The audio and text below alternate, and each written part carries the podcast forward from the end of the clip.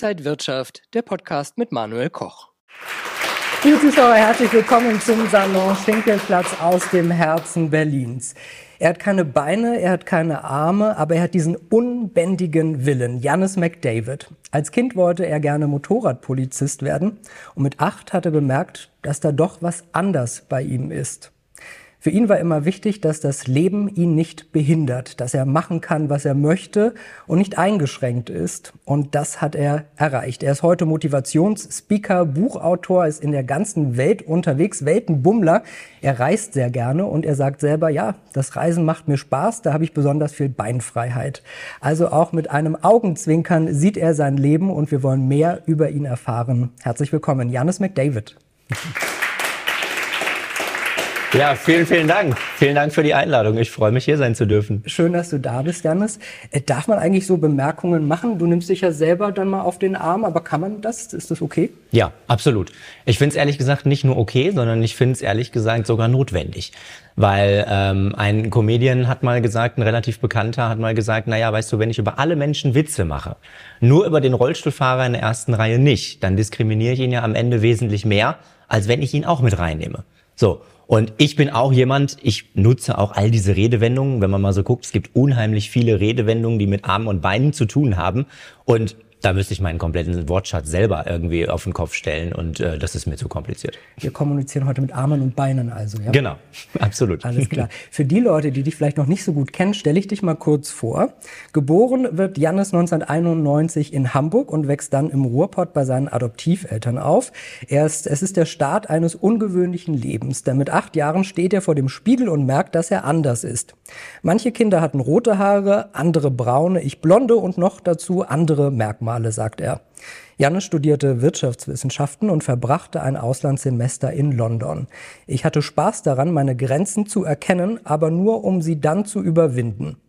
So wandert er in Peru die alte Inka-Stadt Machu Picchu hinauf und wird 2021 zum Gipfelstürmer.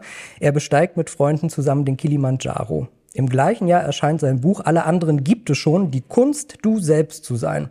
Und genau darüber wollen wir heute reden, wie man man selbst ist im Leben. Schön, dass du da bist, Janis. Ja, vielen Dank. Ähm, man macht ja oft gerne so Schubladen auf und mhm. sagt, ja, das ist, weiß ich, einer, der dick ist und einer, der im Rollstuhl sitzt. Und äh, ich habe überlegt, wenn ich an dich denke und man das Wort behindert jetzt nimmt, finde ich das überhaupt nicht passend für dich. Ich finde, äh, das würde mir überhaupt nicht in den Sinn kommen. Ähm, ich finde eher, dass du dich vom Leben nicht behindern lässt. Mhm. Ist das so dein Motto auch immer gewesen? Ja, absolut. Absolut. Und das bringt es im Grunde genommen eigentlich auf den Punkt, ja, dass ich immer sage, naja gut, ich bin mit bestimmten Merkmalen zur Welt gekommen und so habe ich das ja als Kind auch sehr lange begriffen. Deswegen habe ich es ja erst mit acht Jahren. Ich meine, es ist wahnsinnig spät, ja, mit acht Jahren äh, das so wirklich zu realisieren. Aber das lag einfach tatsächlich daran, dass mein ganzes Umfeld, meine Eltern, meine Geschwister und auch ich immer so diese Auffassung hatten, naja gut, ich habe eben keine Arme und Beine, aber genauso habe ich blonde Locken ähm, und dies und das und jenes und blaue Augen. Äh, ähm, und mit all diesen Merkmalen muss ich irgendwie versuchen umzugehen. Ja, so, jetzt sind natürlich manche Merkmale dann relevanter im Alltag als andere. Aber für mich war eigentlich immer sozusagen das Ziel zu sagen, okay, wie kann ich mit diesen Merkmalen in einer Welt kompatibel sein, in der ich an sich augenscheinlich nicht kompatibel bin. Und das hat für mich erstmal nichts mit einer Behinderung zu tun, sondern in erster Linie hat das für mich was mit Kreativität zu tun. Und so habe ich das für mich so ein bisschen umgedeutet oder umformuliert äh, und äh, ja, komme damit ganz gut zurecht. Kreativität ist so ein bisschen das Stichwort. Äh, vor Weihnachten gab es so auf Social-Media-Plattformen, Instagram, äh, so eine Aktion, dass man sich über künstliche Intelligenz praktisch in andere Figuren reinbeamen konnte. Dann hatte man ein Foto als Superman, Legionär, als Bodybuilder, alles Mögliche. Du hast es auch gemacht und herausgekommen sind ganz oft Bilder mit Armen und Beinen. Mhm. Ähm, war das komisch für dich und hättest du dir vielleicht gewünscht, dass du so aussiehst? Ähm, nein, ich wünsche mir das nie, dass ich so aussehe. Und ehrlich gesagt waren diese Fotos für mich auch tatsächlich befremdlich. Ja, ich habe das gesehen und dachte so, Moment mal. Und da sind sofort unheimlich viele Fragen bei mir aufgekommen, ja. Also Fragen von, wie, wie finde ich das? Wie, wie, was spüre ich jetzt dabei, das zu sehen? Finde ich das übergriffig, ja? Darf eine künstliche Intelligenz so übergriffig sein? oder nicht? Oder bin ich selbst dran schuld, weil ich meine, ich hätte die App ja nicht benutzen müssen. Ja, so.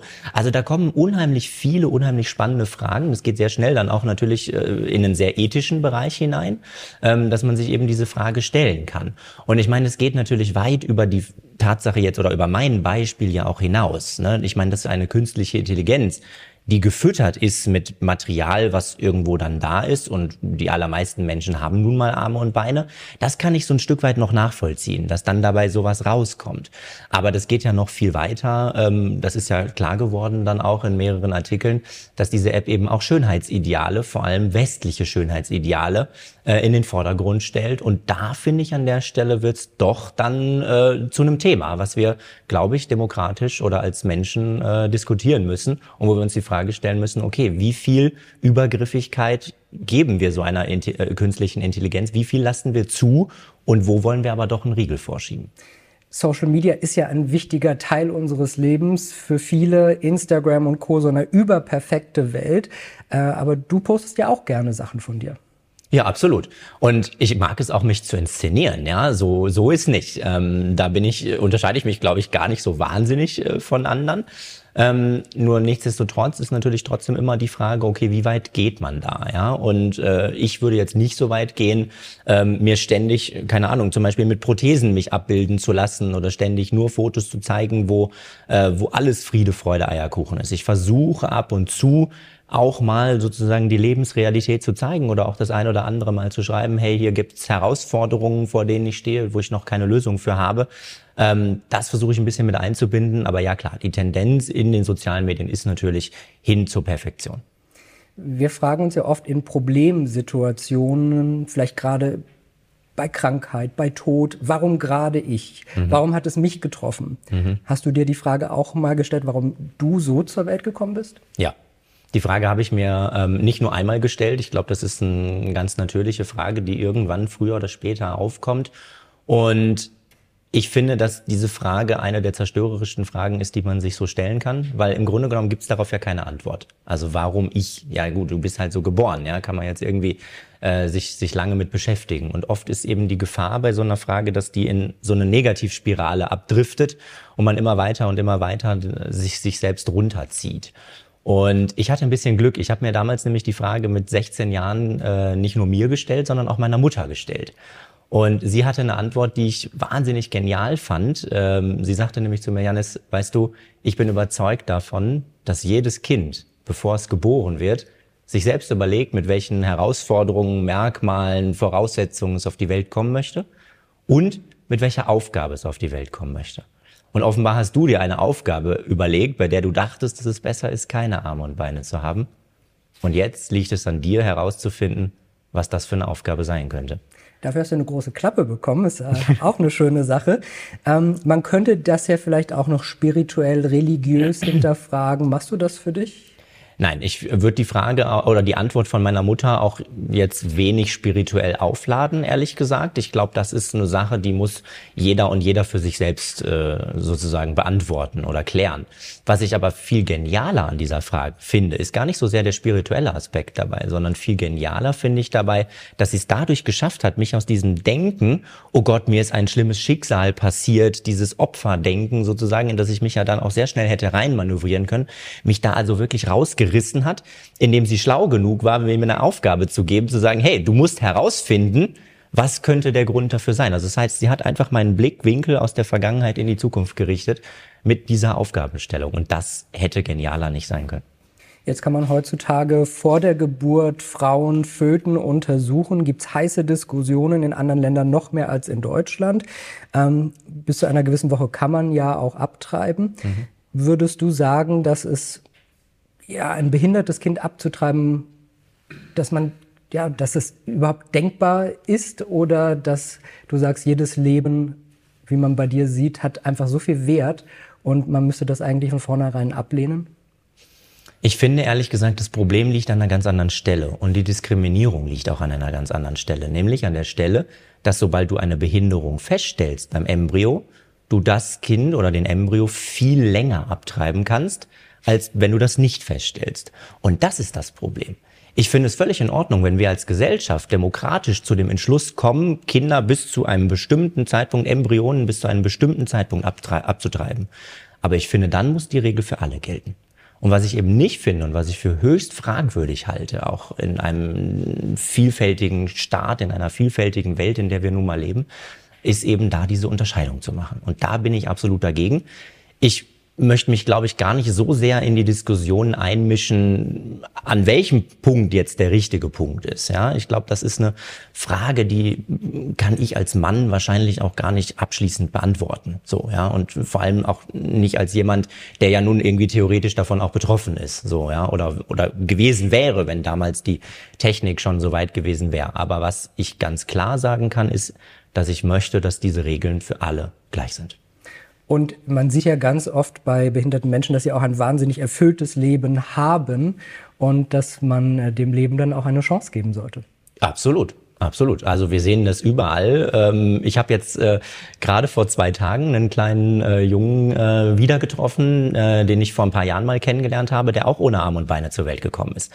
Und der ist mittlerweile zehn Jahre und wir haben uns vor, vor sieben Jahren haben wir uns kennengelernt. Seine Mutter hat mich angeschrieben und ähm, ich war jetzt wieder bei ihm zu Besuch und es ist einfach so schön zu sehen, irgendwie, wie dieses Kind dort aufwächst und äh, er auch tatsächlich bei seiner leiblichen Mutter aufwächst und was für eine Selbstständigkeit er an den Tag legt, ja. Und, und wie er, wie er dort sein Leben meistert. Und ich mache mir da überhaupt keine Sorge, ähm, dass er zu einem ja geschätzten Mitglied unserer Gesellschaft wird. Und das ist eben so dieser Punkt, ja. Ähm, wieso maßen wir uns an, darüber zu entscheiden, was sozusagen jetzt jetzt sage ich so ein bisschen ne, in Anführungsstrichen lebenswertes Leben, nicht lebenswertes Leben ist, ja. Ähm, und wir hatten diese Fragestellung in der sehr dunklen Geschichte unseres Landes auch schon sehr heftig. Und ich glaube, dass wir da ein bisschen aufpassen müssen, dass wir da nicht in eine Richtung abrutschen, die wir vielleicht womöglich bereuen. Ähm, und ich würde sagen, absolut. Er hat ein total geiles Leben. Er wird seinen Weg finden. Er wird auch einen Beruf erlernen und äh, wird diesen Beitrag in der Gesellschaft leisten. Und du bist wahrscheinlich auch ein Vorbild für ihn. Ja, sicherlich. An der einen oder anderen Stelle äh, hat er sich äh, Dinge natürlich bei mir abgekupfert äh, oder ich habe ihm den einen oder anderen Tipp natürlich dann auch mit auf den Weg gegeben. Und das ist einfach, also für mich ist es schön, das zu sehen irgendwie, dass man da sowas weitergeben kann und dass er ähm, dort vielleicht jetzt auch eine, die Chance hat, eine ganz andere Selbstständigkeit schon in sehr frühen Jahren zu kriegen und vielleicht so diesen Kampf gegen sich selbst oder diesen Kampf gegen seinen Körper vielleicht auszulassen, äh, den ich ja hatte. Du hast gesagt, der Junge wächst bei den leiblichen Eltern auf. Du bist bei Adoptiveltern aufgewachsen, weil deine leiblichen Eltern weggegeben haben, weil sie überfordert waren? Genau, wobei ich muss korrigieren, es sind nicht Adoptiveltern, also ich bin nicht adoptiert. Das wäre rechtlich dann nochmal ein größerer Schritt. Mhm. Ähm, offiziell heißt es Pflegeeltern. Ich nutze den Begriff jetzt nur einmal an dieser Stelle, weil ich ihn nicht mag. Ähm, ich rede viel lieber von meinen Hamburger Eltern. In Hamburg bin ich geboren und von meinen Bochumer Eltern, da bin ich aufgewachsen. Und tatsächlich war das so, dass ähm, meine Eltern bei meiner Geburt doch sehr überrascht waren von der Situation. Ja. Ähm, die Technik war damals nicht so gut. Natürlich hat man irgendwie Ultraschall und so weiter gemacht. Ähm, die Technik war nicht so gut. Der Arzt von meiner Mutter war wohl auch nicht so richtig gut. Sie hat den dann auch nochmal gewechselt in der Schwangerschaft. Ähm, da kamen viele Dinge zusammen. Und tatsächlich war es sogar so, so die Erzählung, dass auf diesen Ultraschallbildern keine Arme und Beine sichtbar waren. Ja gut, ist klar, wie auch. Ja. Aber die Erklärungen waren damals so, naja gut, vielleicht habe ich die irgendwie versteckt oder liegt drauf oder was auch immer da passiert ist. Also Ende vom Lied ist, man war überrascht. So und ähm, dann ist das eine Situation, die, glaube ich, für Eltern unheimlich schwierig ist. Ja, also mit dieser Überraschung umzugehen auf der einen Seite, aber vor allen Dingen mit der Überforderung der anderen umzugehen. Und ich stelle mir das als eine Situation vor, also ich möchte in so einer Situation nicht sein. Ja, wenn, wenn du selber als Eltern da ein Kind zur Welt bringst und, und die Ärzte und, und die Leute um dich herum äh, sind selber total überfordert mit der Situation.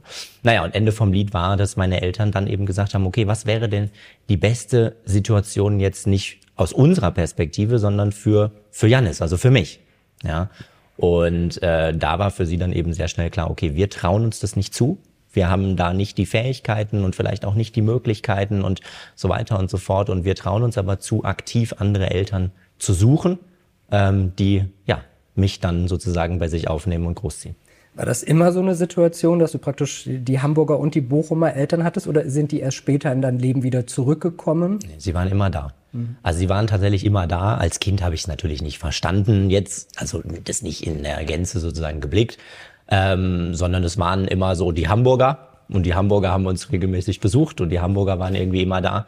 Und erst dann als Jugendlicher habe ich dann realisiert, okay, das sind meine leiblichen Eltern und das andere sind eben meine nicht leiblichen Eltern. Denkt man da irgendwie so an Vorwürfe, warum die leiblichen Eltern einen weggegeben ja, haben? Klar, natürlich. Natürlich. Ähm, wenn du das zum ersten Mal erfährst und, und gerade in so einer Pubertätszeit auch drin bist, ähm, dazu kam, ich war in der Zeit, dass ich mich selber oder meinen Körper ja selber abgelehnt habe, ein Stück weit zumindest, also mich selber in meinem Körper fremd gefühlt habe. So, ähm, Natürlich machst du da Vorwürfe und natürlich hast du Fragen, ja. Also ich hatte einfach ganz viele Fragen. So, warum habt ihr das gemacht, ja? Was waren eure Beweggründe, ne? Wie, wie habt ihr mich denn trotzdem begleitet, ja? Wie wichtig war euch das denn sozusagen dabei zu sein und so weiter und so fort. Und ich glaube, das war für mich der springende Punkt, weswegen ich da mittlerweile total entspannt bin.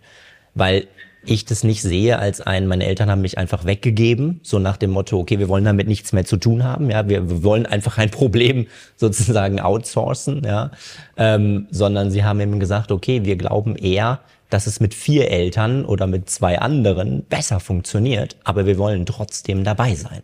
Sie haben natürlich jetzt nicht in meinem Alltag entschieden und so weiter und so fort und wir wohnten ja auch jetzt relativ weit auseinander. Aber sie waren immer dabei und das war für mich sehr wichtig zu verstehen und mich, für mich war vor allen Dingen auch wichtig zu verstehen, was waren die Beweggründe dahinter. Und nachdem ich mein, mit meinen Eltern da ein sehr offenes Gespräch dazu hatte, bin ich dann aber auch entspannt gewesen. Für dich war ja ein entscheidender Moment, als du mit acht Jahren vor dem Spiegel standest. Mhm. Und dann fragt man sich vielleicht, naja, du wirst ja sicherlich auch öfter schon mal in den Spiegel geguckt haben. Was war in dem Moment auf einmal anders? Ja, das ist ganz spannend und das ist ein bisschen schwierig zu beschreiben, weil natürlich habe ich vorher in den Spiegel geguckt. Ich meine, jedes Mal beim Zähneputzen guck mal irgendwie in den Spiegel, ja, so. Ähm, nur es war wirklich so, also ich glaube, dass das auch viel mit meinen Eltern zu tun hatte, dass ich zwar in den Spiegel auch geguckt habe und auch ich wusste ja auch, ich habe keine Arme und Beine. Ja, natürlich war mir das bewusst. Ich bin mit einem knallgelben Rollstuhl im Kindergarten vorgefahren. Ja, also ich meine, natürlich realisiert man das. Ja, aber für mich war es immer eben so dieser Punkt, naja gut, eben das ist eben so, wie Kinder unterschiedliche Haarfarben haben oder wie manche Kinder Sommersprossen haben und andere nicht. Also du siehst es, du merkst es, aber du machst dir keine Gedanken darüber, dass du deswegen jetzt anders bist. Ja? Und so war das tatsächlich. Also für mich war das, ja, wenn ich so sagen darf, das Normalste der Welt. So, ne? So wie Sommersprossen haben. Und mit acht Jahren war im Grunde genommen nur eine einzige Sache anders. Und zwar die Realisierung, okay, es ist offenbar doch nicht so, wie Sommersprossen haben. Offenbar ist die Situation doch gravierend anders. Und dazu kam, es war eine Situation, wo ich dort in den Spiegel geguckt habe, bei der ich in Bewegung war. Also ich bin durch unseren Hausflur gesprungen. Ja, ähm, unser Haus war nicht barrierefrei und ich war dann immer da eben ohne Rollstuhl unterwegs, bin an diesem Spiegel vorbeigesprungen. Und ich glaube, dass das auch noch eine ganz große Rolle gespielt hat, dass das eben eine andere Situation dann war. Und als Kind ist man ja vielleicht noch gleich groß, aber die anderen wachsen dann wahrscheinlich noch mhm. mehr und äh, sind dann auch körperlich irgendwie größer als du auf einmal. Ja, Genau, die sind dann auch körperlich größer, wobei ich das ein Stück weit mit meinem Rollstuhl ausgleichen konnte, auch damals schon. Ich habe ja auch bis heute einen Rollstuhl, mit dem ich mich auf Augenhöhe äh, hochfahren kann, so dass ich eine normale Augenhöhe von stehenden Personen habe. Und äh, das hatte ich tatsächlich als Kind auch schon so dass ich als Kind auch immer die Möglichkeit hatte, so ein Stück weit mitzuwachsen. Also die Rollstühle hatten dann immer mehr Hubfunktionen sozusagen. Ähm, und das war natürlich cool. Aber so beim Spielen, klar, jetzt bei uns zu Hause war der Rollstuhl nicht, äh, nicht äh, anwesend. Da war der dann, stand der in der Garage und auch im Kindergarten und im Sandkasten und so. Ähm, da haben die mich natürlich dann irgendwann überholt. Aber ich glaube, Augenhöhe ist auch ein, ein wichtiger Punkt, oder? Dass man äh, nicht so einen großen Unterschied hat, sondern wirklich ja. auch auf Augenhöhe mit Menschen, auch heute für dich im Rollstuhl, ja dass man denen in die Augen gucken kann. Ja, ich finde das so wichtig. Und ich finde das auch wichtig, dass es eine, also sowohl eine physische Augenhöhe gibt, als auch eine, ja, psychische, eine mentale Augenhöhe sozusagen. Ähm, und ich meine, wenn man mal überlegt, ne, wie viele Stehempfänge es gibt, ja, und die allermeisten Rollstuhlfahrer, Rollstuhlfahrerinnen, die sitzen da in ihrem Rollstuhl auf, auf einem Sitzlevel sozusagen und haben dann da den Stehtisch da oben. Ähm, das äh, war für mich immer eine Sache, wo ich gesagt habe, nee, ich brauche da eine andere Lösung. Ich will diese Augenhöhe herstellen. Und nicht nur das, ich will nicht nur eine Augenhöhe herstellen, sondern ich will mit diesem Rollstuhl auch die Möglichkeit haben, an Dinge dran zu kommen, beispielsweise an Klingeln, ja, an Briefkästen, ähm, an ähnlichem. Also mir bringt es nicht nur eine Augenhöhe, diese Funktion, sondern mir bringt es auch einen sehr großen Fortschritt sozusagen, was meine Selbstständigkeit angeht. Gehen wir nochmal zurück. Mit acht Jahren hast du also dich praktisch im Spiegel gesehen und dann kam schon eine schwierige Zeit. Du hast, glaube ich, vermieden, in der Schule Treppen zu laufen, weil du nicht wolltest, dass andere sehen, wie du Treppen läufst. Mhm. Du bist zu Kindergeburtstagen nicht immer hingegangen. Äh, was war das dann für eine Zeit für dich? Also das war eine Zeit, in der ich mich unheimlich geschämt habe für mich selbst und eben vor allen Dingen dafür, wie ich mich bewege. Also für mich hatte das immer viel mit Bewegung auch zu tun, ja. Ähm, ich konnte mich nicht dabei beobachten, wie ich mich bewege. Also zum Beispiel im Spiegel oder wenn jemand versucht hat, ein Video von mir zu machen oder mich bei einer Bewegung zu fotografieren oder ähnliches.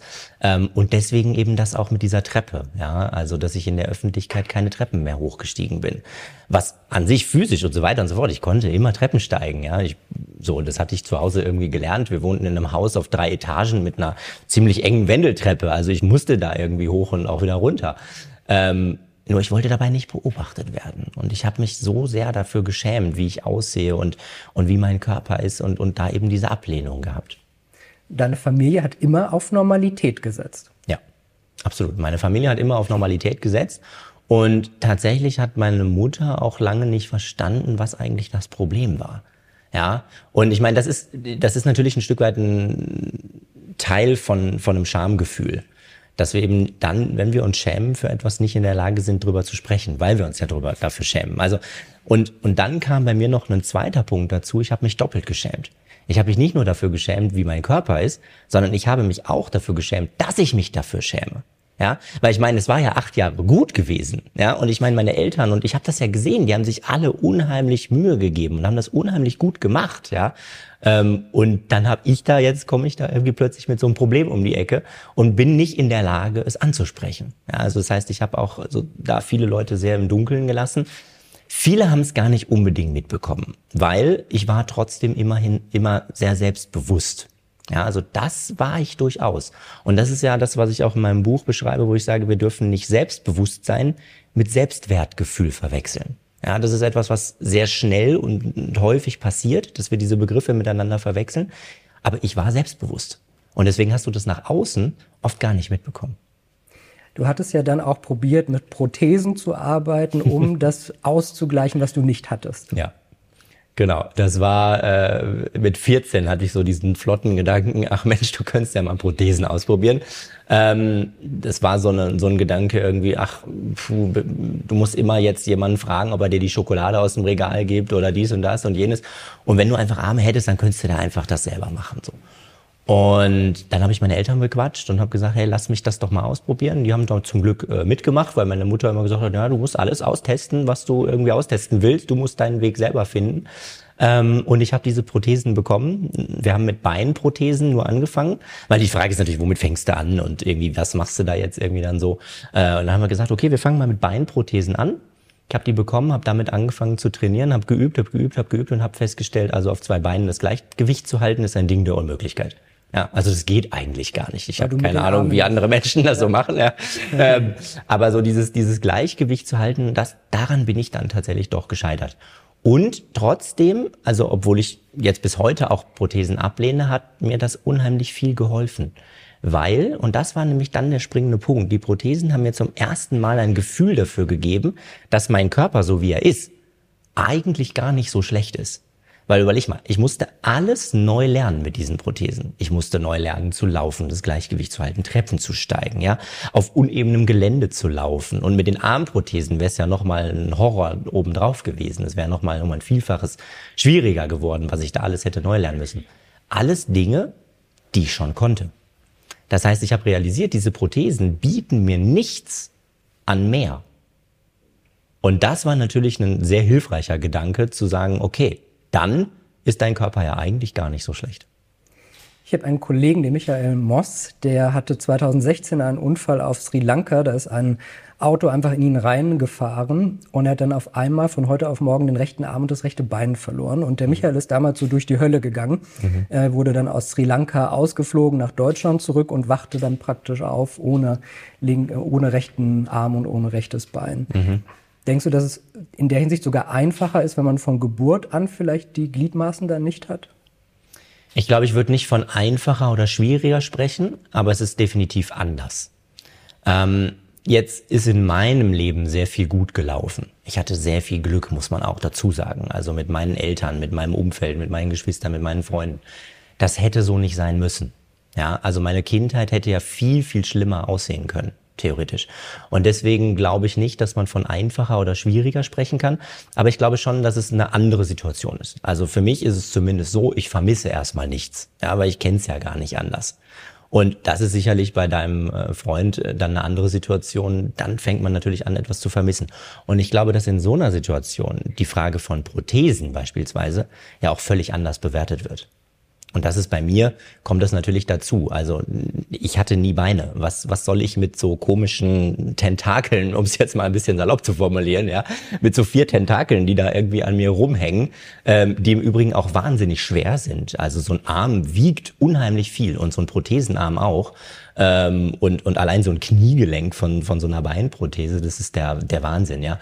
Und wenn du das nie gewohnt bist, dann ist es natürlich nochmal eine andere Hausnummer, sich daran zu gewöhnen. Der Michael hatte auch tatsächlich Prothesen probiert, mhm. sich dann aber die meiste Zeit doch für den Rollstuhl entschieden. Ach, doch dann dagegen entschieden. Mhm. Naja, das ist interessant, ja. Ähm, ich habe mich jetzt, wenn ich ganz kurz unterbrechen darf, ich ja. habe mich mit Paul unterhalten, also der zehnjährige kleine Junge, äh, mhm. der auch keine Arme und Beine hat. Und äh, er hat mir auch gesagt, also er findet es zwar irgendwie lustig, mal mit Prothesen das auszuprobieren. Er hat jetzt auch so eine Handprothese, mit der er ein bisschen was trainieren kann. Hatte auch wohl Beinprothesen, aber hat mir auch gesagt, Janis, ich glaube, langfristig ist das nichts für mich. Ja. Wie ging es bei dir dann weiter bis hin zum Abitur? Wurdest du in der Schule auch mal gemobbt oder ging das einfach so glatt durch? Also ganz glatt durch ging es nicht, aber ich habe tatsächlich erstaunlich wenig Mobbing-Erfahrungen gemacht. Ich bin da bis heute überrascht. Ich frage mich auch bis heute, woran hat das gelegen? Ja, ähm, ich glaube, wenn ich die Antwort kennen würde, dann äh, würde ich wahrscheinlich heute was anderes machen. Ja, dann würde ich wahrscheinlich Berater für, weiß ich nicht, für Schüler und Schülerinnen sein oder ähnliches. Ähm, ich weiß es nicht, kann dir das nicht sagen, was das Geheimnis dahinter ist, aber Fakt ist, ich wurde extrem wenig gemobbt. Es gab zwei, drei sehr unschöne Situationen in der Schule, wo auch tatsächlich mehr oder weniger meine ganze Klasse sich gegen mich gestellt hat. Ähm, so, äh, das gab es durchaus, aber das waren Phasen, aus denen ich auch relativ gut dann wieder rausgekommen bin. Ich war jetzt nie der Klassenclown. Ich war auch nie derjenige, der in der Schule wahnsinnig viele Freunde hatte. So. Ähm, aber ich bin in der Schule gut durchgekommen und hatte meine Freundschaften und das war so für mich das, was zählte. Und wenn andere sich mit Fäusten vielleicht geprügelt haben, hast du mit einer großen Klappe drauf losgesprochen? Ja, Genau, das ist natürlich ein Punkt. Also meine große Klappe hat mir sicherlich an der einen oder anderen Stelle sehr geholfen. Was mir sicherlich auch sehr geholfen hat, ist, dass ich ein Stück weit ähm, ja so ein bisschen so, so einen abperlenden Effekt, glaube ich, habe. Also ich glaube, dass, dass viele Mobbing-Versuche bei mir einfach abgeprallt sind, weil ich sie gar nicht als solche verstanden habe. Also, keine Ahnung, vielleicht mangelt es mir da an kognitiven Fähigkeiten oder an Intelligenz oder ich weiß es nicht. Aber ich habe vieles von dem überhaupt nicht realisiert, als jetzt möchte mich jemand ärgern. Und dadurch ist es so ins Leere gelaufen. Und ja, dann war die Situation zwar komisch, das habe ich schon realisiert. Also ich habe schon gemerkt, irgendwie merkwürdig jetzt. Ne? Es fühlt sich irgendwie merkwürdig an. Es ist eine peinliche Stille, die dann so entsteht.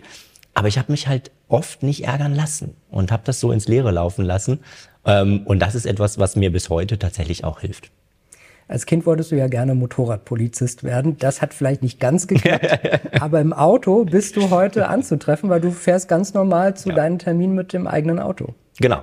Motorradpolizist hat noch nicht geklappt, da sind wir noch dran. Mal gucken. Man soll ja nie aufgeben. Ähm, ich glaube auch, da wird es vielleicht irgendwann eine Technologie für geben.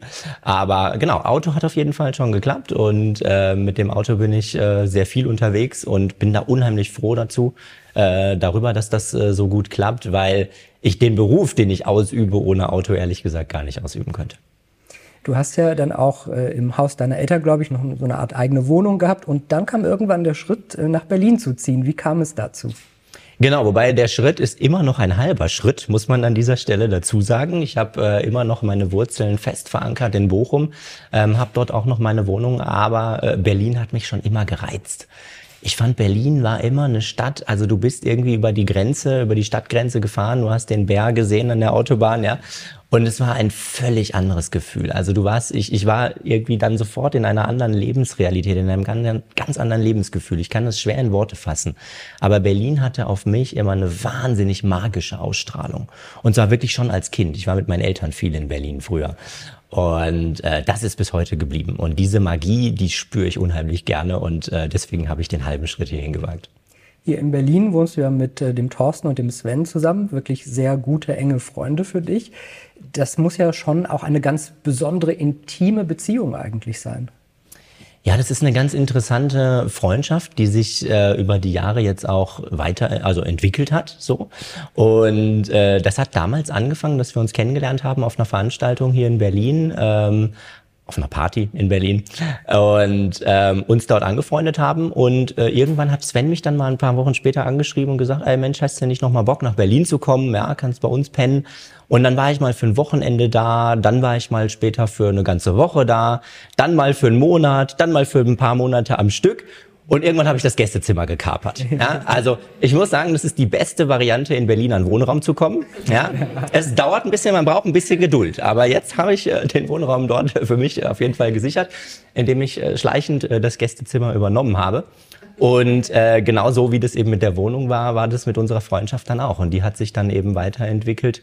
Und äh, wir sind äh, unheimlich, äh, ja, wir wohnen zusammen, wir verbringen unseren Alltag zusammen, wir verbringen auch äh, die ein oder andere Beklopptheit äh, im positiven Sinne, verbringen wir auch zusammen und äh, ja, finden es einfach cool. Heutzutage kann man ja viel über Sprachsteuerung, äh, Lichter an und aus machen. Du hast praktisch die Wohnung ja so gestaltet, dass du ganz, ganz viel alleine einfach machen kannst. Genau, weil das ist nämlich die große Herausforderung. Äh, wenn man auf diese Art und Weise versucht, Wohnraum zu schaffen, dann muss man entweder Glück haben, Freunde zu treffen, die in einer barrierefreien Wohnung leben, oder man muss kreativ sein und äh, die nötige Technologie haben. Und äh, das ist eben die Herausforderung, die wir jetzt hier hatten, weil äh, die Wohnung ist ein Altbau, unsaniert, ohne Aufzug. Und äh, das heißt, der Rollstuhl bleibt immer unten stehen. Und jetzt war die Frage, okay, wie geht es mit, dem Tür, mit den Türen, wie geht's mit den Schlüsseln, Schlüssellöcher und so weiter und so fort. Wenn ich ohne Rollstuhl dann äh, oben äh, vor der Wohnungstür stehe, sitze ich auf dem Boden, da komme ich äh, allein schon gar nicht an das äh, Schlüsselloch dran. Ähm, und da hilft mir natürlich Smart Home Technologie, äh, die wir dann installiert haben, ja. Ich habe einen Ausschnitt gesehen, äh, da wart ihr auf Kuba zusammen, der Sven, Thorsten und du, und da sagt der Sven so, ja, äh, wir machen alles mit dem Jannis, aber so wandern, nee, das klappt nicht so gut. Und ihr wart ja dann 2021 zusammen wandern, nämlich ihr seid auf den höchsten Berg Afrikas, auf den Kilimanjaro gewandert. Mhm. Äh, da hat sich in den sechs Jahren anscheinend doch sehr viel getan. ja, da hat sich wirklich sehr viel getan. Äh, genau, Sven hatte dieses Interview dem Journalisten gegeben und ich hatte das gar nicht so richtig mitbekommen, ehrlich gesagt. Ne? Und erst in der Ausstrahlung sehe ich dieses Statement oder höre ich dieses Statement von Sven und denke mir, Moment mal, das kann ja wohl nicht sein, ja. Ähm, und habe dann direkt äh, vorgeschlagen, oh, okay, dann lass uns doch mal einen Wanderurlaub planen. Und äh, dann stand natürlich noch so ein bisschen im Raum die Frage, okay, wie ein Wanderurlaub? Also jetzt musste schon mal sagen, wie, wie soll das denn irgendwie so funktionieren? Aber, und das ist eben das Coole an äh, den beiden oder an uns dreien auch insgesamt, dass wir da einfach verrückt sind und dass wir Bock haben, kreativ verrückt nachzudenken. Und wir haben dann so verschiedene Sachen ausprobiert. Hier im Elbsandsteingebirge äh, kann man ja gut äh, trainieren auch. Da waren wir dann äh, das ein oder andere Mal haben mit verschiedenen Sachen probiert, wie das mit mir gehen kann. Mit so Kindertragetüchern haben wir erst probiert. Äh, mit so Kinderkraxen gibt's ja auch ne, für Kleinkinder. Ähm, das hat alles nicht so richtig funktioniert tatsächlich, weil meine Körperstatur einfach eine andere ist. Die Größe passt vielleicht, aber die Statur ist ja eine völlig andere. Ähm, das haben wir sehr schnell aufgegeben. Dann hatten wir ein bisschen so eine zweite Idee, die hätte ich ja am allercoolsten gefunden, ja, mich in so einer Art Sänfte äh, auf den Kilimanjaro hochzutragen. Und ich hatte sofort ein Bild im Kopf, ne? Also wie ich dort in so einer goldenen Sänfte sitze, ne? auf dem roten Thron, ja, und hochgetragen werde von vier Typen, oberkörperfrei, ja, mit Sixpack und Muckis und so, ja. Also das war so meine Vorstellung. Aber äh, das ist natürlich in Zeiten des Fachkräftemangels ist es natürlich absurd, ja, so ein personalintensives Projekt zu, zu planen. Ja, du findest ja keine Fachkräfte. Ne? Und äh, dann mussten wir also umdenken mussten wieder kreativ sein und äh, wie das mit Kreativität manchmal so ist, sie kommt äh, durchaus auch äh, gerne mal äh, im Verlaufe des Abends erst, ja, vielleicht so nach dem ein oder anderen Sekt, äh, den wir dann getrunken hatten. Und ich kam dann so ins Philosophieren. Und beim Philosophieren ist es ja so, man kaut so ein bisschen auf Wörtern rum oder macht sich so irgendwie Begrifflichkeiten bewusst. Äh, und äh, dann habe ich mir so die Frage gestellt, okay, wer geht denn eigentlich wandern? Was sind das für Leute? Wie nennt man die? Was gibt's da für Begriffe? Wanderer, Touristen, Rucksacktouristen. So, und als ich bei dem Wort Rucksacktourist angekommen war, da wusste ich, okay, das ist die Lösung. Ich werde der erste Rucksacktourist der Welt. Weil du nämlich im Rucksack getragen Ja, Genau, weil ich nämlich im Rucksack getragen werde. Ja, ich meine, alle Leute denken ja, sie wären Rucksacktouristen, ja. aber dabei kann es ja gar nicht sein. Also ein Marokko-Tourist ist in Marokko. Ja, und deswegen muss also ein Rucksacktourist im Rucksack sein. Also eigentlich bist du der einzig wahre Rucksacktourist. Ich bin der einzig wahre Rucksacktourist. Ja, ja so kann man das sagen. Und äh, mit der Idee sind wir dann ins nächste Outdoor-Geschäft gegangen und haben, äh, glaube ich, äh, eine kleine Lebenskrise bei dem Verkäufer dort ausgelöst, der jetzt irgendwie äh, uns dort die Rucksackmodelle äh, anpreisen mussten. Und äh, ich habe ihm dann die Frage gestellt, naja, gucken Sie mal, Sie verkaufen ja hier schon seit Jahren Rucksack, Rucksäcke. Ja, Sie sind ja schon lange im Geschäft und so weiter und so fort. Und wie das im Verkauf so ist, Sie müssen ja bei mir als Kunden sogenannte Kaufsignale züchten. Ja? Das heißt, Sie müssen ja über die Merkmale sprechen von Ihren Produkten, die mich interessieren. So, und jetzt haben Sie zwar über viele Merkmale gesprochen, aber nicht über das Merkmal, was einen wirklichen Rucksacktouristen ja am meisten interessiert, nämlich in welchem dieser Modelle man am gemütlichsten drin sitzen kann. Ne? Darüber hatte der sich noch überhaupt keine Gedanken gemacht. Ja, das muss man sich mal vorstellen. Der verkauft seit Jahren Rucksäcke an Rucksacktouristen und hat sich über das wichtigste Merkmal noch keine Gedanken gemacht. Aber ich äh, bin ja hilfsbereit und äh, habe dann äh, ausgetestet und ihm eine Skala gegeben und ihm gesagt, okay, wenn der nächste kommt, dann hast du hier eine Skala, kannst du, kannst du direkt mit dem wichtigsten Merkmal anfangen. Du wiegst ja gut 30 Kilo, egal wie ist das schon. Also wenn ich mal einen Rucksack habe und vielleicht ein paar Flaschen Wasser transportiere, reicht mir das schon. 30 Kilo, das ist ja schon eine enorme Belastung, die meistens der Thorsten dann mit dir praktisch also auf den Kilimanjaro getragen hat. Ja, ja. Ehrlich gesagt ist es für mich auch völlig unverständlich, warum er das tut. Also da müsste man wahrscheinlich wirklich Thorsten fragen. Ähm, aber ich bin natürlich unheimlich dankbar und froh, dass er es tut, ja. Und das ist eben das, wo ich sage am Ende, das ist das, was Freundschaft auszeichnet, ja. Ähm, er macht es nicht, weil, weil er jetzt so eine wahnsinnig hilfsbereite Ader hat oder so wahnsinnig äh, selbstaufgebend ist oder ähnliches, ja. Sondern wir machen diese Dinge, weil wir einfach befreundet sind und weil wir Bock haben auf geile Reisen, weil wir als Freunde Bock haben, den Gipfel des Kilimanjaro zu erklimmen. Und dadurch kommt es eben in so eine, so eine Sache, dass es eben ein, ein gewissermaßen ein Geben und Nehmen ist. Natürlich immer dann auf anderen Ebenen, ja. Natürlich macht er die körperliche Arbeit. Ähm, und auf körperlicher Ebene habe ich ihm natürlich nichts, nichts entgegenzusetzen, so. Aber ähm, das ist eben ja das, was im Kern Freundschaft bedeutet, dass man da eben das macht, weil man es einfach zusammen geil findet. Ich habe äh, vorhin so über Schubladen gesprochen und bei dir könnte man so ein paar Schubladen aufmachen. Also du bist Boah. Rollstuhlfahrer, du bist Waldorfschüler, du bist Vegetarier, und dann bist du auch noch schwul. Ja. Was hat der Junge also alles zu bieten? Ist das bei der Selbstfindung nicht noch mal schwieriger? Um Gottes Willen, ist das nicht eine Randgruppe zu viel? Ja? Und äh, manche davon habe ich mir ja nicht selbst ausgesucht, die, die andere vielleicht schon. Ähm, Macht es schwieriger? Hm, ist schwierig zu beantworten tatsächlich. Also jetzt hatte ja auch ich durchaus ein Coming Out, äh, so mit 16, 17 hatte ich meins. Das war natürlich auf der einen Seite war es schwieriger und auf der anderen Seite aber auch nicht. Und das ist jetzt so ein bisschen schwierig irgendwo zu, zu erklären, weil auf der einen Seite war sowieso alles in meinem Leben an dem Zeitpunkt chaotisch.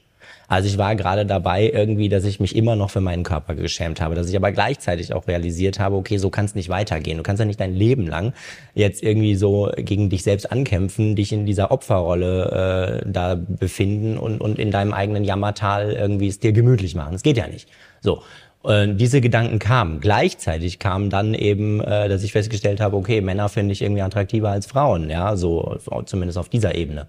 Und das war dann gar nicht mehr, dadurch, dass es eh alles sehr chaotisch war, war das gar nicht mehr so gravierend, dann ehrlich gesagt.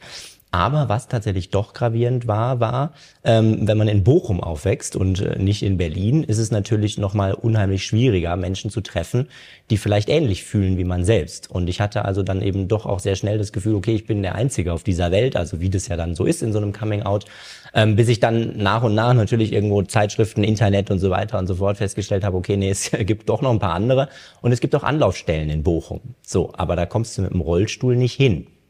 Und das war die Schwierigkeit. Das heißt, um überhaupt mit anderen in Kontakt zu treten, musste ich mich vorher in meinem Umfeld outen. Und das war für mich eine Sache, die das dann doch nochmal verkompliziert hat, weil ich glaube, es wäre für mich einfacher gewesen oder, oder irgendwie passender hätte sich das angefühlt, wenn ich erstmal hätte Leute kennenlernen können, erstmal so ein bisschen in der Szene unterwegs sein und so weiter und so fort, sich vielleicht auch Tipps von anderen zu geben, ja, und so und mich dann erst zu outen. Und so musste ich das eben dann umgekehrt machen und das war ein bisschen die Schwierigkeit. Jetzt ist es für viele Menschen schwierig, eine erfüllende Beziehung zu finden. Empfindest du es für dich als nochmal eine größere Herausforderung, einen Partner zu finden? Also für mich ist das eine riesige Herausforderung. Ähm, ich glaube allerdings, dass das nur sekundär mit meinen Armen und Beinen zu tun hat. Ja, ich glaube, das äh, hat viel mit meiner Persönlichkeitsstruktur zu tun, die einfach äh, extrem freiheitsliebend ist und äh, extrem autonomiebedürftig. Dazu kommt mein Beruf, der äh, erfordert, dass ich irgendwie die Hälfte des Jahres gar nicht zu Hause bin. Das sind die Sachen, die es kompliziert machen. Dass ich keine Arme und Beine habe, ja klar, das ist natürlich nochmal ein Punkt, der jetzt dann nochmal dazukommt.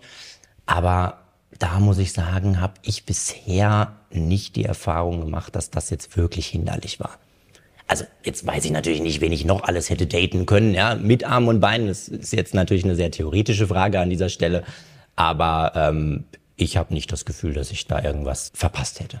Würdest du dir denn einen festen Partner wünschen? Ui, das ist eine wirklich äh, gute und äh, sehr schwierige Frage. Ähm, ich will sie mal dahingehend äh, beantworten. Ich bin eher nicht derjenige, der in bilateralen monogamen Beziehungen denkt, äh, sondern ich glaube eben, dass es unterschiedliche Menschen in meinem Leben gibt, mit denen ich unterschied auf unterschiedlichen Ebenen verbunden bin. Und ähm, das ist was, was für mich ganz gut funktioniert. Jetzt, äh, ich weiß nicht, ob du auf Dating-Apps aktiv bist, aber wenn man da ist, geht es ja oft um Äußerlichkeiten. Ähm, ist das für dich überhaupt ein Thema, da auf solche Apps zu gehen? Ich war viel auf solchen Apps unterwegs, ja, doch, klar. Und ähm, ich bin durchaus auch jemand, der auch mit Äußerlichkeiten äh, spielt. Ich meine, ich würde jetzt auch nicht in diesem Outfit hier sitzen, wahrscheinlich, ja, wenn das äh, nicht so wäre. Ähm, ich finde das auch bis zu einem bestimmten Punkt gar nicht unbedingt abwegig, ja, ähm, weil so, das ist ja Teil von mir und, und ähm, unterstreicht ja auch ein Stück weit vielleicht meine Persönlichkeit und so weiter und so fort. Ich finde, problematisch wird es, wenn wir dabei stehen bleiben. So. Und das ist natürlich etwas, was äh, durch, durch solche Apps oder durch solche Dating-Plattformen ein Stück weit ja ähm, deutlicher gemacht wird, ja, oder oder wo die Leute dann doch sehr schnell dabei sind und dann aber auch da stehen bleiben. Und ich habe immer so ein bisschen den Tiefgang ehrlich gesagt äh, vermisst. Ähm, deswegen bin ich heute auf solchen Plattformen nicht mehr unterwegs. Tatsächlich kommt doch auch noch ein bisschen da jetzt dann die Schwierigkeit dazu, keine Arme und Beine zu haben. Weil jetzt kann man sich natürlich die Frage stellen, welche Strategie fahre ich? Ja, also zeige ich Fotos, wo man nur mein Gesicht sieht, bis zu den Schultern meinetwegen, ja, oder zeige ich Fotos, wo man eben sieht, dass ich im Rollstuhl sitze und keine Arme und Beine habe. Und ich habe beides ausprobiert mit unterschiedlichen Ergebnissen. Im ersten Fall, wo ich nur mein Gesicht gezeigt habe, habe ich ständig also Anfragen gekriegt irgendwie. Ähm, also was heißt ständig, das klingt jetzt so ein bisschen arrogant. Also ich habe jedenfalls mehr Anfragen gekriegt, als wenn ich mich komplett gezeigt habe. Ähm, die Schwierigkeit war allerdings dann, wenn es dann doch mal zu einem Treffen kam, hatte ich für mich die Regel, dass ich denjenigen vorher darauf aufmerksam mache. Weil ich bin zwar durchaus jemand, der andere Menschen auch gerne mal ins kalte Wasser schubst, das finde ich schon. Und ich bin durchaus auch jemand, der so ein bisschen mit Überraschungsmomenten gerne spielt, ja, und Leute dadurch auch herausfordert. Aber ich fand das zu krass. Also irgendwie hatte ich so das Gefühl, vielleicht war ich damals auch noch nicht ganz so selbstbewusst wie heute. Und deswegen gab das eben die Regel. Und äh, da habe ich dann eben angefangen, äh, oder da habe ich dann festgestellt, dass das unheimlich hinderlich war. Ich habe mal gelesen, dass es äh, eine, eine Gruppe von Menschen gibt, die praktisch einen Fetisch haben, mit behinderten Menschen Sex zu haben. Hast du das auch erlebt? Es gibt auf dieser Welt, glaube ich, nichts, was es nicht gibt. Und äh, ja, ich habe das auch erlebt. Ich habe Menschen auch erlebt, die das dann auch äh, im Verlaufe des Chats äh, sehr deutlich äh, kommuniziert haben. Äh, wenn ich aber so zwischen den Zeilen lese, ohne jetzt irgendwelche intimen Fragen zu stellen, wir müssen uns über dein Sexualleben keine Gedanken machen, oder? Nein, da muss man sich, glaube ich, keine Gedanken machen. Sehr gut. Schön, dass da alles läuft. Äh, es läuft ja auch bei dir auf der Bühne sehr gut und äh, du bist einfach wahnsinnig gerne vom Menschen als Speaker, Motivationstrainer. Äh, das gibt dir, glaube ich, sehr viel zurück. Das gibt mir sehr viel zurück und ich habe dadurch das Gefühl, dass aber auch ich sehr viel zurückgeben kann. Ähm, jetzt muss man ein bisschen äh, vielleicht da anfangen, dass ich, dass ich erklären muss, ich wollte eigentlich nie Speaker werden. Ja, also das war für mich immer ein wahnsinnig abschreckendes Beispiel tatsächlich. Ich habe äh, natürlich mir irgendwie YouTube-Videos und so mal von äh, Speakern angeschaut, äh, auch vor allen Dingen von amerikanischen Speakern, die ja noch ein bisschen anders drauf sind. Und ich hatte immer so das Gefühl, um Gottes Willen, niemals, ja. Es gibt ja durchaus, das ist ja auch kein Geheimnis, noch ein sehr bekanntes Beispiel von einem anderen Speaker, einem Amerikaner, der auch keine Arme und Beine hat. Auch die Videos habe ich gesehen. Und auch da habe ich festgestellt, nee, das willst du eigentlich nicht. So, jetzt mache ich's doch. Jetzt muss man sich die Frage stellen, okay, was ist mit dem Jungen nicht ganz in Ordnung? Warum tut er etwas, was er eigentlich nicht will? Ähm, ist natürlich nicht so. Ich bin durch verschiedene Zufälle dahin geschubst worden von anderen. Das schon. Da habe ich am Anfang äh, Dinge gemacht, die mir eigentlich gar nicht so richtig lagen. Aber ich bin jemand, der immer sehr neugierig ist. Und diese Neugierde, die hat am Ende gesiegt. Also so diese neugierige Frage, naja, okay, aber jetzt mal angenommen, du würdest es machen. Könntest du es überhaupt? Und diese neugierige Frage habe ich mir eben gestellt. Und dadurch bin ich dann dahin gekommen und habe erst dann im Rückblick sehr viel später realisiert, okay, jetzt bist du Speaker. Offenbar, habe dann erst angefangen, das auch zu professionalisieren, um mir dann auch die Frage zu stellen, okay, warum machst du das eigentlich? Und für mich ist ein ganz wichtiger Grund dabei, dass ich eben gesagt habe, okay, in meinem Leben ist einiges gut gelaufen, anderes nicht. Und wenn ich durch dieses Speaking etwas zurückgeben kann, ja, also wenn ich nur das Leben von einer einzigen Person, einem einzigen Kind dadurch verbessern kann, dann habe ich schon mehr erreicht, als notwendig ist äh, und, und dann geht's mir schon gut. Und das ist so ein Stück weit meine Verantwortung, die ich dabei spüre, weswegen auch alle meine Vorträge immer eine politische Komponente haben. Also auch wenn es ein reiner Business-Vortrag ist, ein reiner Motivationsvortrag, wo Unternehmen XY sagt, okay, wir wollen jetzt hier mal, dass du irgendwie unsere Leute so ein bisschen äh, einheizt oder die mal inspirierst. Es hat immer eine politische Komponente, weil das die Verantwortung ist, die ich spüre. Fragen stellen ist auch der richtige Zeitpunkt, denn bei uns darf auch das Publikum Fragen stellen. Ich gucke mal in die Runde, ob es bei uns Fragen gibt. Hat jemand eine Frage? hier vorne. Kleinen Moment, die das Kamera und das Mikro kommen sofort. Eine ja. Sekunde. Es kommt noch ein Mikro. Das Mikro nähert sich. Ja, genau. Genau, Martina ist mein Name und vielen Dank erstmal. Das ist hoch beeindruckend, wie ich finde. Ähm, und vielen Dank auch für, für äh, die Gastgeberschaft hier schon mal. Ähm, eine Frage habe ich. Äh, Du hast äh, die Schulzeit abgefragt, äh, Mobbing. Was ist dir dann noch passiert im späteren Leben? Was sind deine Erfahrungen? Kannst du uns darin noch ein bisschen erzählen? Also, und wie ganz konkret machst du zum Beispiel solche tollen Klamotten? ja, sehr gerne. Ähm, ich fange mal an äh, bei dem, was ich sonst noch erlebt habe. Also ich habe erstmal äh, Abitur gemacht und äh, habe dann tatsächlich angefangen zu studieren. Äh, Wirtschaft ist. Achso. Achso, negative Erfahrung. Dir? Also kannst Wir müssen das Mikro nochmal. Ach so, sorry. Also genau, die, die ja. also ne, kannst du sagen, irgendwie 80 Prozent positiv, aber doch 20 Prozent negativ. Und wie gehst du damit um? Genau, das wollte ja. ich fragen und genau. Und die, die Sache mit den Sachen. Mhm. genau. Ähm, ich fange mit dem, mit dem ersten an. Ähm, ich weiß die Prozentzahl nicht, aber ich kann tatsächlich sagen, dass die negativen Erfahrungen, die ich mache, in der Summe verschwindend gering sind. Ähm, was allerdings viel wieder damit zu tun hat, dass ich viele negative Erfahrungen, die ich mache, nicht als solche klassifiziere. Ja, und das ist jetzt so ein bisschen was, also ich will ein Beispiel geben. Ja, wenn ich jetzt mit dem Zug unterwegs bin, so im ICE, dann gibt's da meistens nur ein oder zwei Rollstuhlplätze. Und häufig ist es so, wenn ich irgendwo nur dazu steige und der Zug schon eine Weile unterwegs ist, dann ist der vollgestellt mit Koffern. So, dann stehe ich mit meinem Rollstuhl mitten im Gang. Und dann bin ich erstmal eine Blockade für alle anderen. Ich halte alle anderen auf. So, und jetzt könnte ich mich über diese Situation natürlich ärgern. Ich könnte mich aufregen, dass die Leute nicht nachdenken, ja, und so weiter und so fort. Ähm, ich bin da total entspannt in so einer Situation. Ich stelle mich da hin in den Gang und ich mache das nicht zu meinem Problem. Ich bin auch nicht derjenige, der jetzt durch den Waggon ruft, so von wegen, hey, hier ist ein Rollstuhl, räumen eure Koffer weg. Ich bleibe so lange stehen, bis alle anderen erkennen, okay, irgendwas müssen wir tun. Ja, so, weil ich habe keinen Stress damit. Ich habe meinen Sitzplatz dabei, meinen Rollstuhl. Ja, ich sitze da, ich sitze da auch gemütlich. So, ähm, und wenn da jemand durchlaufen will, dann muss er sich eben drum kümmern, äh, mir den Platz freizuräumen. Und das ist halt etwas, was ich sehr häufig mache, weil jetzt kann ich, ich kann natürlich hingehen und viele sozusagen Ausgrenzungen oder auch Diskriminierungserfahrungen aufzählen. Also man könnte ja jetzt theoretisch anfangen zu sagen, jede Stufe und jeder nicht abgesenkte Bordstein ist ja mal in der Theorie erstmal eine Diskriminierung. Das ist auch richtig faktisch gesehen, ja. Und auch politisch gesehen halte ich das für richtig. Also wenn ich jetzt politisch unterwegs bin, so und ähm, irgendwie dafür eintrete, welche Veränderungen wir machen müssen, dann würde ich natürlich ganz klar sagen, ja klar, wir müssen jede Stufe mit einer Rampe überwinden und so weiter und so fort, Aufzüge bauen.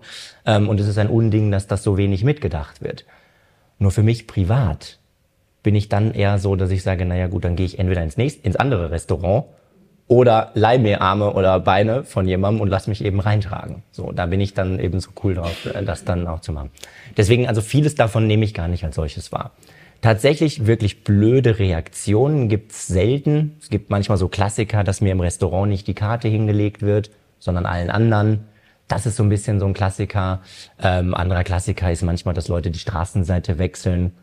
Ähm, was man jetzt an sich ja erstmal noch gar nichts interpretieren muss, weil vielleicht wollten sie aus einem ganz anderen Grund die Straßenseite wechseln. Es geht aber manchmal so weit, dass ich mich dann umgucke und dann wechseln sie wieder zurück hinter mir. So, so nach dem Motto, oh Gott, irgendwie, da kommt jetzt ein Rollstuhl, vielleicht sehe ich auch irgendwie breiter aus, als ich bin. Ähm, das gibt's schon, aber mich trifft das alles nicht, weil ich denke mir meinen Teil und äh, fahre weiter und bin mit meinem Alltag eh gut beschäftigt. Ja. Genau, und diese die Sache mit den Klamotten, das ist tatsächlich, obwohl es nicht so aussieht, gar nicht für mich äh, gemacht worden. Sondern das ist ein äh, Kleidungsstück von äh, Isabel Vollrath, einer Berliner Modedesignerin, äh, mit der ich jetzt tatsächlich doch angefangen habe zusammenzuarbeiten, weil äh, wir uns eben so gemeinsam die Frage gestellt haben, okay, ich habe einen Körper, der nicht der Norm entspricht, darauf können wir uns sicherlich verständigen an der Stelle. Ähm, warum muss ich normierte Kleidung tragen? Ja, das wäre mal eine Frage, die man stellen kann. Oder anders formuliert, warum kann sich nicht die Kleidung an meinen Körper anpassen? Also warum muss ich meinen Körper an die Kleidung anpassen? Das könnte ja auch umgekehrt sein. Und deswegen haben wir tatsächlich angefangen, uns jetzt äh, eben Gedanken darüber zu machen, was könnten denn eben Bühnenoutfits vor allen Dingen sein, ähm, wo das Outfit äh, sich an mich anpasst. Und als wir in ihrem Fundus gesucht haben, haben wir das gefunden. Und äh, ja, es passt, als wäre es für mich äh, gemacht worden, ist es aber tatsächlich nicht. Ganz toll. Ja, gerne. Die Martina hat gefragt, was du so für Erlebnisse hattest. Jetzt gibt es äh, Schimpfwörter, behindert, schwul. Trifft dich das manchmal? Das kommt aufs Sprichwort an. Äh, oder, oder auf Schimpfwort, sorry. ähm, die einen ja, die anderen nicht. Also behindert und schwul pff, trifft mich nicht so, weil ich selber denke, ja gut, ich habe wirklich manchmal sehr behinderte Ideen, ja. Ähm, oder bin manchmal wirklich sehr schwul. So, aber es gibt natürlich Begrifflichkeiten, ähm, gerade aus, die in Deutschland auch verwendet wurden vor nicht allzu langer Zeit, also vor ein paar Jahrzehnten noch, wo ich sagen würde, also diese Begrifflichkeiten, da haben wir uns, glaube ich, jetzt von verabschiedet, die müssen wir jetzt nicht, nicht äh, sozusagen reproduzieren. Und wenn die kommen, dann sage ich auch was. Wenn andere kommen, sage ich nichts. Jetzt kann man sich aber lange natürlich auch darüber unterhalten. Also zum Beispiel, äh, es gibt ja jetzt auch einen Ausweis äh, dafür, dass ich eben ausweisen kann, eine Behinderung zu haben. Ja, also ich weiß zwar nicht, wo, wozu das so wirklich gut ist, aber offenbar muss man das ab und zu mal ausweisen, äh, dass man wirklich eine Behinderung hat. Ja, als würde man das jetzt nicht sehen können. So, aber egal. Ähm, jedenfalls dieser Ausweis und darauf wollte ich hinaus. Ähm, der heißt Schwerbehindertenausweis. So und das ist ein Begriff, ich meine, das ist kein Schimpfwort jetzt in dem Sinne, aber das ist ein Begriff, wo ich doch sagen würde, okay, den finde ich fragwürdig. Weil wieso müssen wir jetzt nochmal sozusagen, also wieso reicht nicht einfach Behinderung? Also wieso muss es denn jetzt noch mal schwerwiegender sein? Ja, und dann gibt's manche Leute, die sind dann so spitzfindig, die sagen ja dann so sowas wie, ja, du hast ja auch wirklich eine krasse schwerst Mehrfachbehinderung. Und dann weiß ich irgendwo, dann denke ich immer so, also okay, wohin wollen wir das Ganze noch steigern? Also ja, so und und und wofür überhaupt? Also wozu soll das gut sein? Ja, so reicht es nicht einfach ein meinetwegen Behinderungsausweis oder Behindertenausweis zu machen. Auf dem steht ja dann auch noch mal ein bisschen drauf, worum es dann geht. So, ja. Ähm, und das ist doch eigentlich ausreichend. Ich glaube, es waren weitere Fragen. Ja. Ja, gerne. Das Mikrofon kommt und die Kamera kommt auch. Ja, also ich finde es auch wahnsinnig spannend, dir zuzuhören, wirklich. Vielen Dank. Ähm, ich fände es genauso spannend, mal mit deiner Mutter zu sprechen.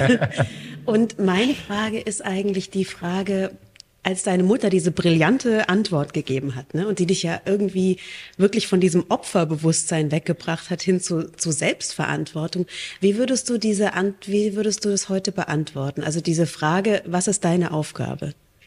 Also was ist der Grund, ne, so hat sie dich ja, ja gefragt. Also genau. was ist der Grund, was könnte für dich denn der Grund sein, dass du ohne Arme und Beine auf die Welt gekommen bist? Und wie würdest du es heute mhm. für dich beantworten?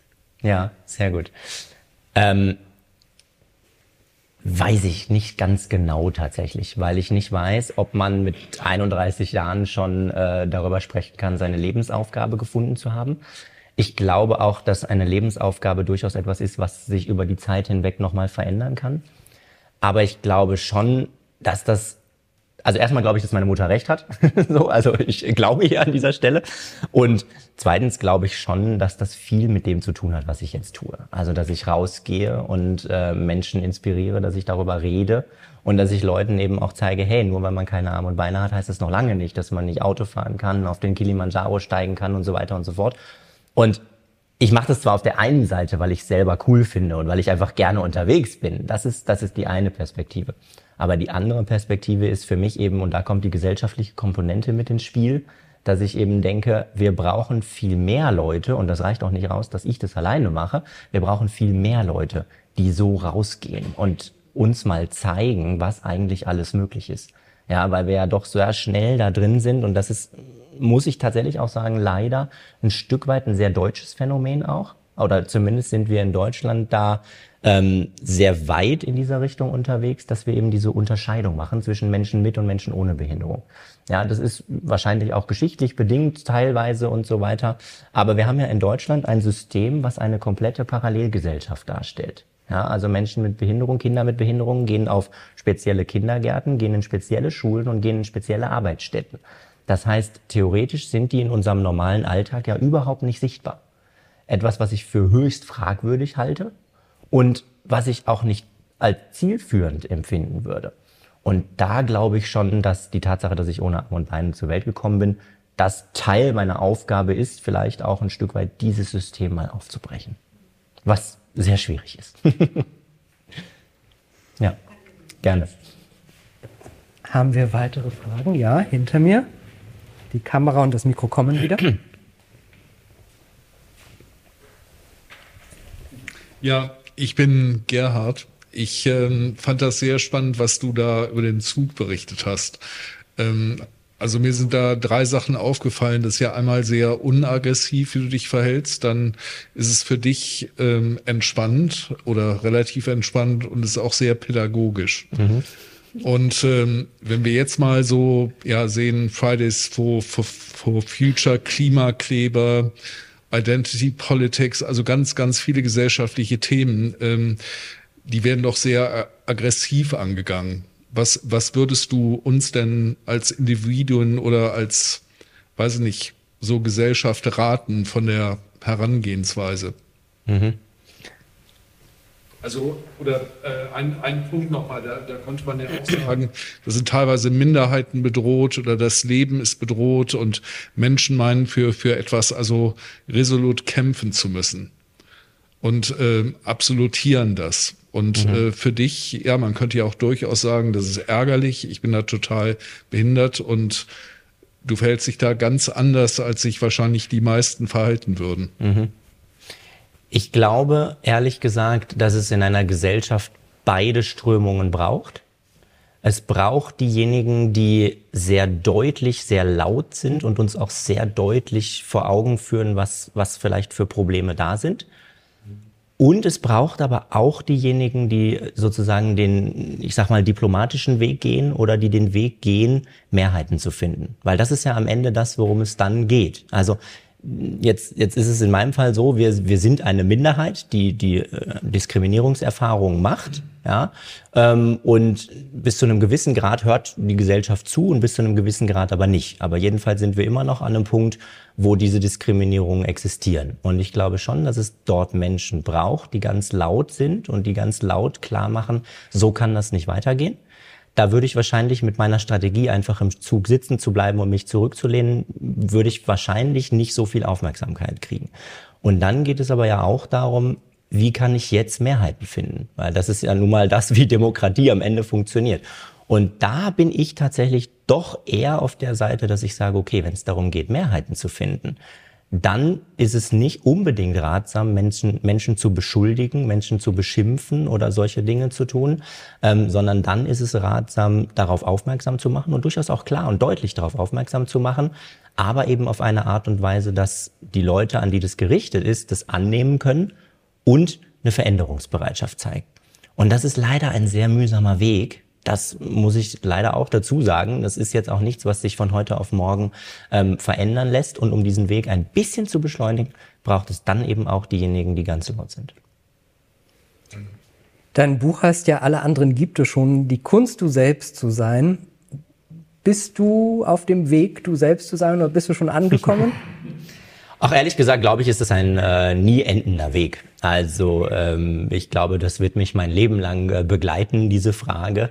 Ähm, und äh, sie wird sich auch über die Zeit immer verändern. Ja, weil ich bin natürlich heute jemand anders als gestern und äh, morgen nochmal äh, jemand anders. Und äh, ich finde es auch viel schöner, wenn man das eher als eine lebendige Frage tatsächlich versteht. Janis McDavid heute im Salon Schinkelplatz. Vielen Dank, dass du da warst. Sehr, sehr gerne. Vielen Dank. Ja, und danke auch, dass Sie zugeschaltet haben, liebe Zuschauer. Der nächste Salon Schinkelplatz im kommenden Monat. Schauen Sie auch gerne mal auf salon-schinkelplatz.de. Dankeschön, dass Sie heute dabei waren. Alles Gute und bis zum nächsten Mal.